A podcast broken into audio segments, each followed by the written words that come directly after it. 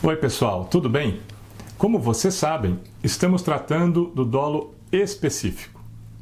No vídeo anterior, eu disse que pode ser difícil elaborar um conceito de dolo específico, e isso por alguns motivos.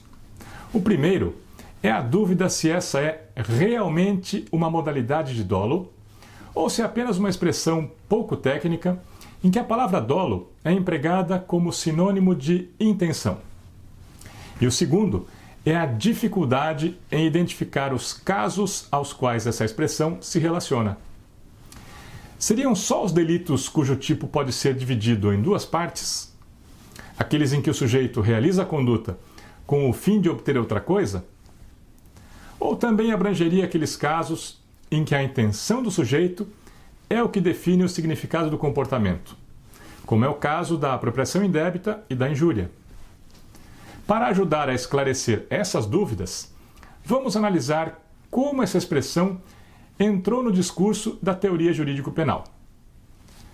Os primeiros registros do emprego da expressão dolo específico são encontrados na prática italiana do final do século XIX.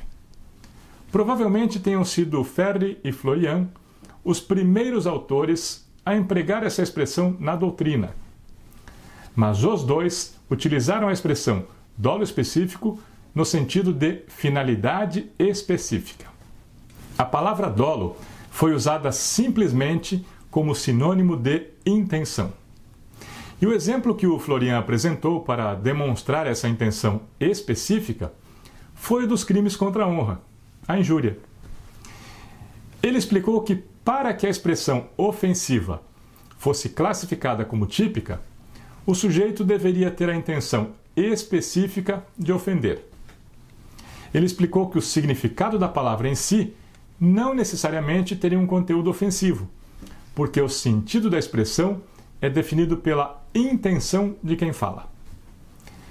Então, o termo foi originalmente empregado para indicar a finalidade nos crimes de expressão, que são aqueles em que o significado do ato depende da intenção do sujeito.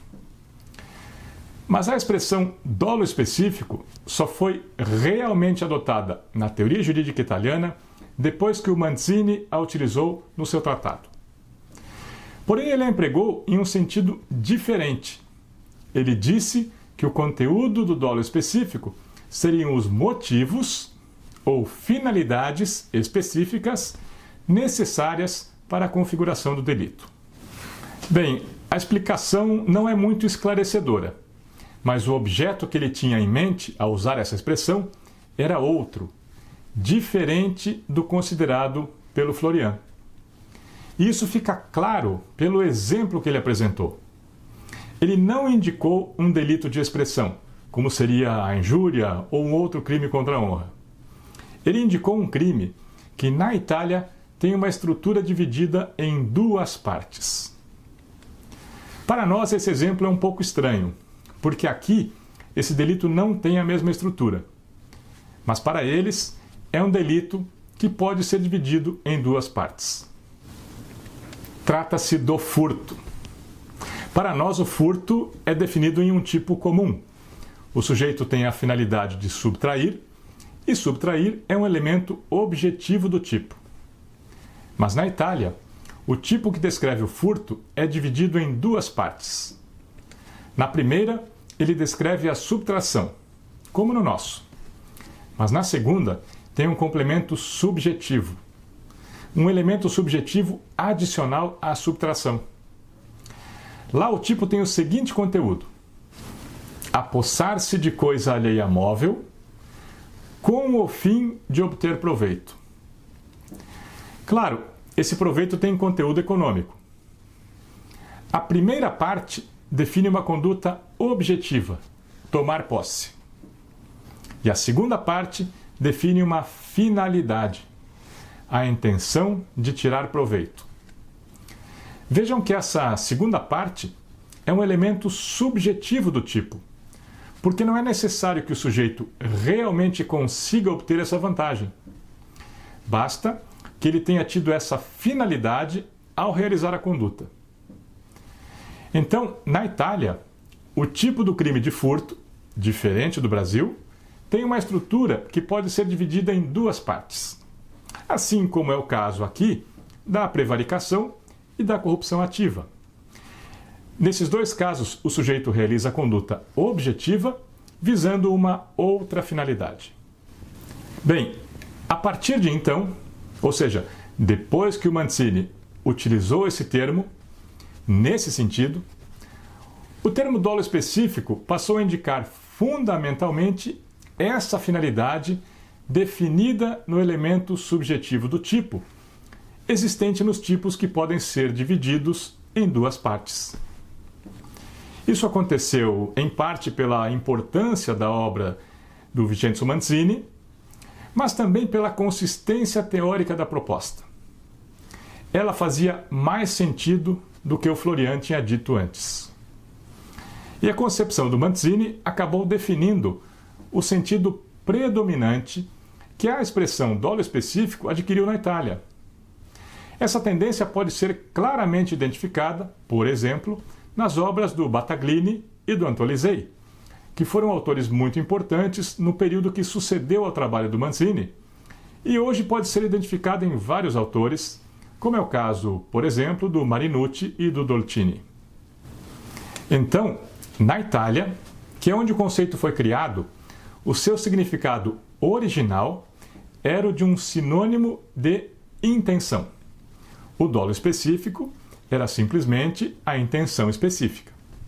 Mas esse sentido foi sendo alterado pela teoria jurídica e a expressão dolo específico passou a indicar o elemento subjetivo do tipo nos crimes cuja estrutura do tipo pode ser dividida em duas partes. O sentido original foi abandonado porque era inútil. Se o dolo específico fosse simplesmente a finalidade específica, Todos os delitos dolosos, na modalidade direta de primeiro grau, seriam praticados com dolo específico.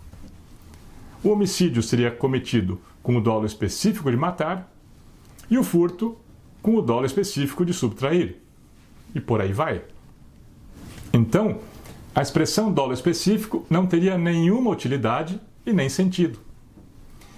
E nesse caso, o termo dolo ainda estaria sendo empregado em um sentido errado porque o objeto do dolo não é só a intenção.